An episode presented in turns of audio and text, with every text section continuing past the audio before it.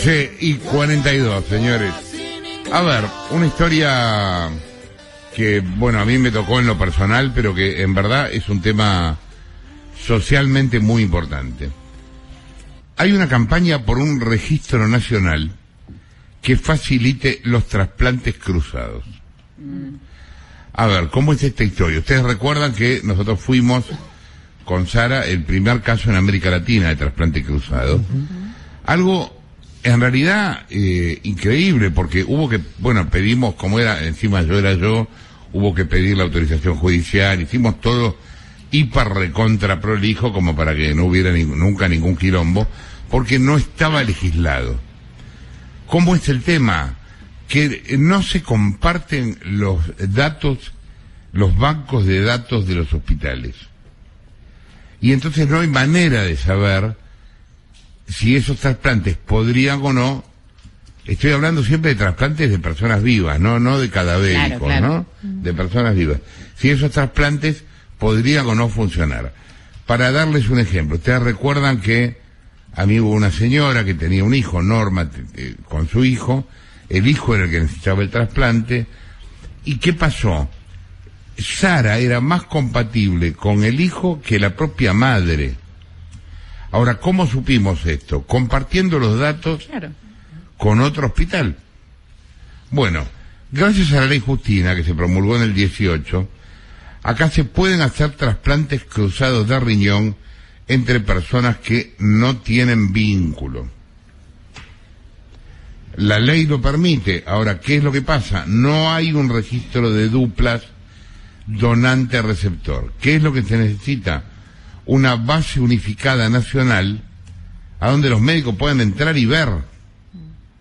Flor Vidal está en línea de teléfono, su esposo Iván está en diálisis, necesita un riñón y ella está dispuesta a dárselo, pero no son compatibles. ¿Qué tal, Flor? Jorge Lanata soy, buen día. Hola Jorge, buen día, ¿cómo estás? ¿Cuánto hace que tu esposo está en diálisis? Dos años ya. ¿Qué va, tres veces por semana? Tres veces por semana, cuatro horitas cada Sí, vez. sí. Sí, lo sé, lo bueno, sé. nada, sabes de qué se trata. Yo estuve cuatro años, sí. ¿Cómo lo Sí, está viviendo el tema de la diálisis?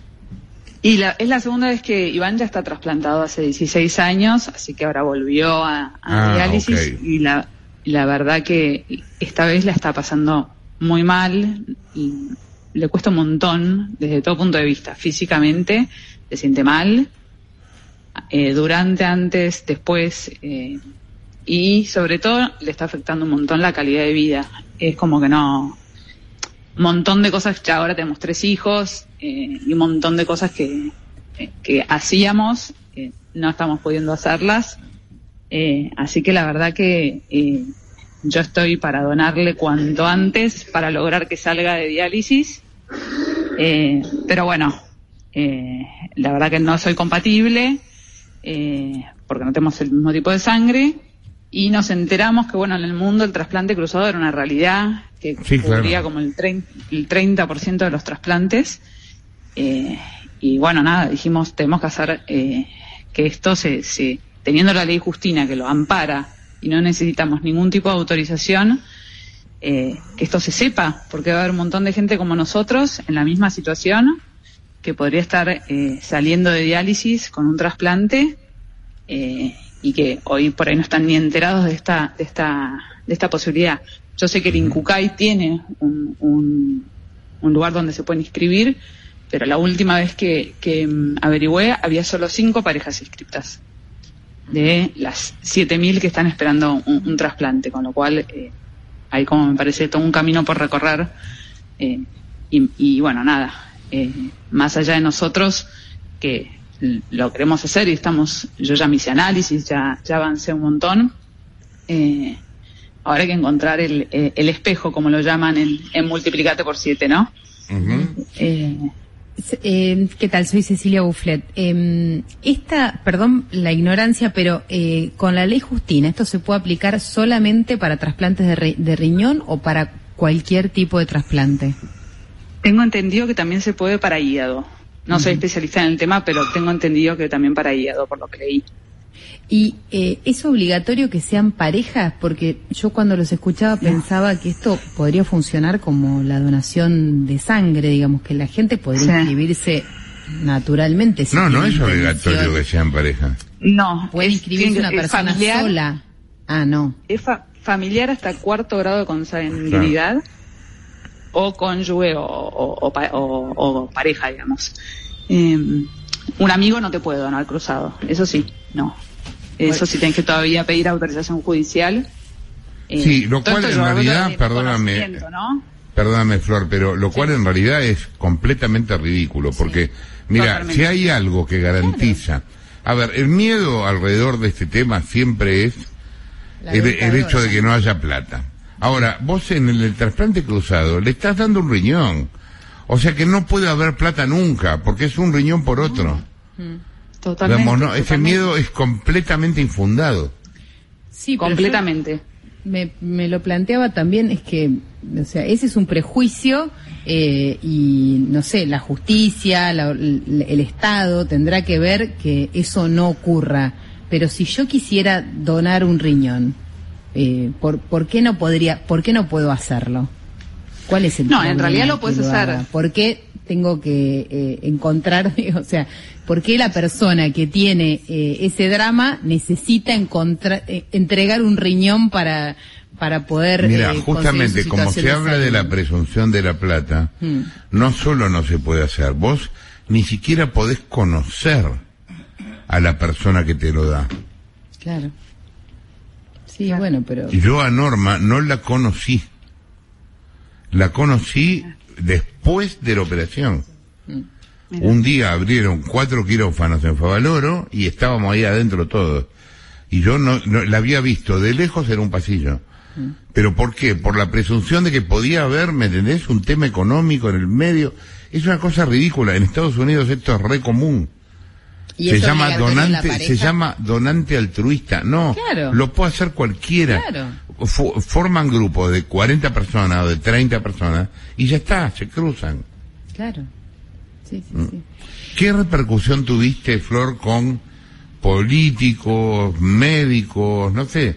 ¿Te encontraste con gente para hablar de esto? Sí, me encontré, sobre todo me encontré con médicos del CEMIC y de Favaloro.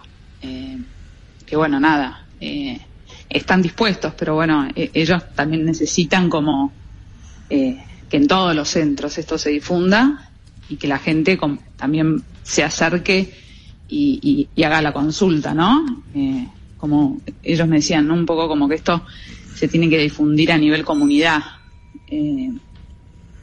con los médicos que yo hablé son de estos dos centros, políticos no, no me han llamado, medios un montón, eh, veo que como que hay mucho interés en, los medios, por suerte, de, difundir esto, que también ayuda a la donación en general, me parece, ¿no? Sí, claro. Más allá de la donación cruzada. Tomar conciencia de, cuánta gente necesita un trasplante y, y, bueno, cómo uno puede cambiar la vida de otro, ¿no? Eh, la verdad que sí. Flor, Marina Calabro te saluda, ¿cómo estás?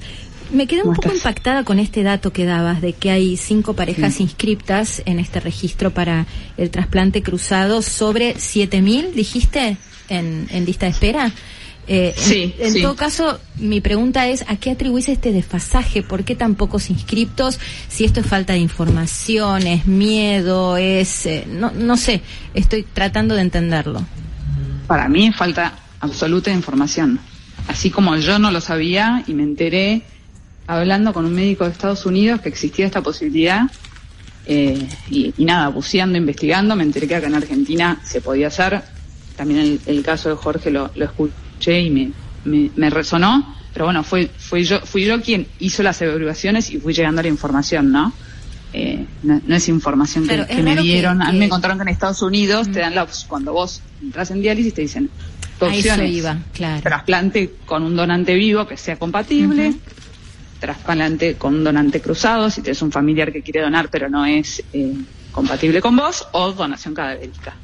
Eh, acá no, no te dan las tres opciones. es como que me parece que no, hay información. También sé que la ley Justina se dictaminó eh, justo antes de la pandemia, entonces bueno, eso no ayudó a que se difunda tanto esta posibilidad.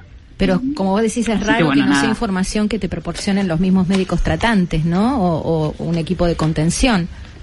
Sí, tal cual. Sí, sí, sí. Eh, bueno, yo sé que en Estados Unidos los, los que más difunden esto es una fundación. Mm, claro. Eh, ¿Y hoy cuánto tarda una persona que necesita un trasplante? ¿Cuánto tiempo puede esperar? ¿Hay un promedio? ¿Hay un número?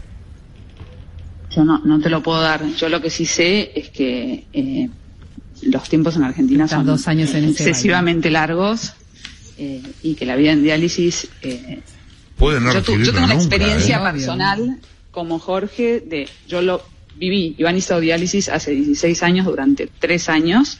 Se trasplantó y después estuvo 16 años con este primer trasplante y nuestra vida fue absolutamente normal después del trasplante, salvo los controles médicos y cada tanto un, eh, hacer un poco más de controles, pero tuvimos tres hijos en el medio, eh, trabajamos, hicimos de todo. En diálisis entras como en, una fase como de espera, estás en espera, no, no, no puedes hacer mucho más.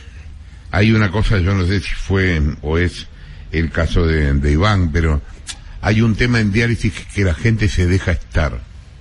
La gente se que la gente se vence. ¿Me entendés? Está vencida en diálisis. Deja de laburar, deja de laburar, van a diálisis en una ambulancia en cambio de ir en un auto o en un taxi o lo que carajo sea. ¿Me entendés? Es como que eh, se, se, se, se ponen la, la, el brevet de enfermo. Y digo, yo sé por qué sé esto, porque yo hice todo lo contrario, o sea, yo viajaba, porque aparte es un quilombo, vos cuando mm, estás en diálisis y viajás, tenés que dializar afuera, porque si no, cagaste. Entonces de golpe te encontrás en Bolivia o en Irlanda dializando, en un lugar que no mm. conoces, con gente que no tenés idea, ¿me entendés? Y aparte que te cobran un huevo, ahora no me acuerdo cuánto está, ahora no sé cuánto estará, pero eh, la hora de la sesión de diálisis salía 500 euros. 600 euros cada vez en el exterior. Entonces, claro, es como que te vas dejando vencer, ¿me entendés? Y cuando vos me decís cuándo puedes pasar, nunca, también puede pasar nunca. Por supuesto, pero... Y cuanto mayor sos, menos. Claro. Porque tenés menos condiciones. El, deterioro, ¿no? Del físico, de las venas. Claro. Hay un, eh, bueno, nada. hijos chicos que lo ven al papá volver de día, es, es la verdad que, y habiendo soluciones, ¿no? Sí, claro, sí, claro. Eh, gracias, eh, Flor. Un abrazo para Iván. Eh, Flor, Flor Vidal, quien hablaba, el esposo Iván está en diálisis, necesita un riñón. Eh, ella está dispuesta a dárselo, pero no son compatibles. Hay una solución. El problema es que acá en Argentina todo el tiempo no imaginamos las soluciones. Acá hay una solución, hay una solución. Mm. Se llama trasplante cruzado.